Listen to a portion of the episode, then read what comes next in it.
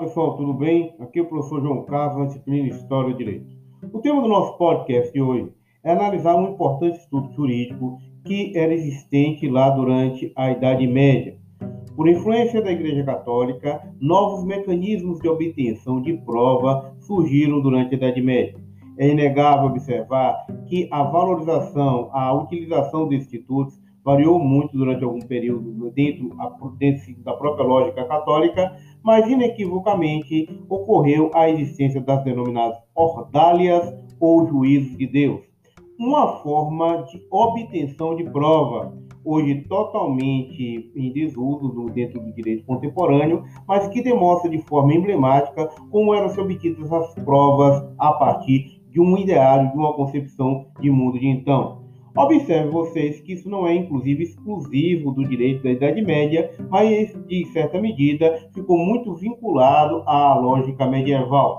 E o que, que era a ordalha? A perspectiva de que haveriam determinadas atitudes, determinadas atuações que comprovariam ou não se o indivíduo seria inocente perante uma acusação com base na lógica de que haveria a intervenção divina caso o mesmo fosse inocente, e se não fosse inocente, não haveria essa intervenção divina, portanto, comprovando de forma assintosa que o indivíduo seria culpado.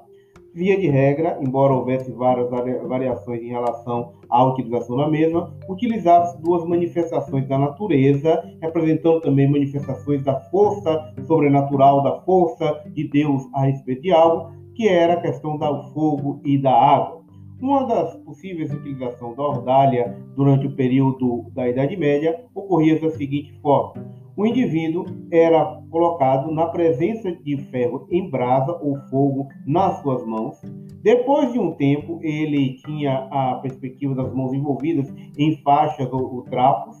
Passado algum tempo, se houvesse a demonstração categórica de que houve uma melhoria significativa, ou seja, uma cura por intervenção divina, haveria então a comprovação de que ele era inocente, pois Deus havia intervido e curado aquele indivíduo.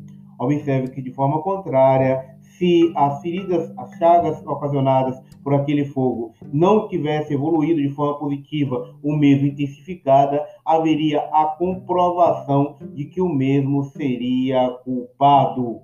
Como já pontuado, as ordalhas existiam mesmo em períodos mais antigos que da Idade Média, mas por causa da abundância do seu uso como meio de prova, ficou de certa forma como um elemento emblemático deste período. É isso, pessoal. Valeu!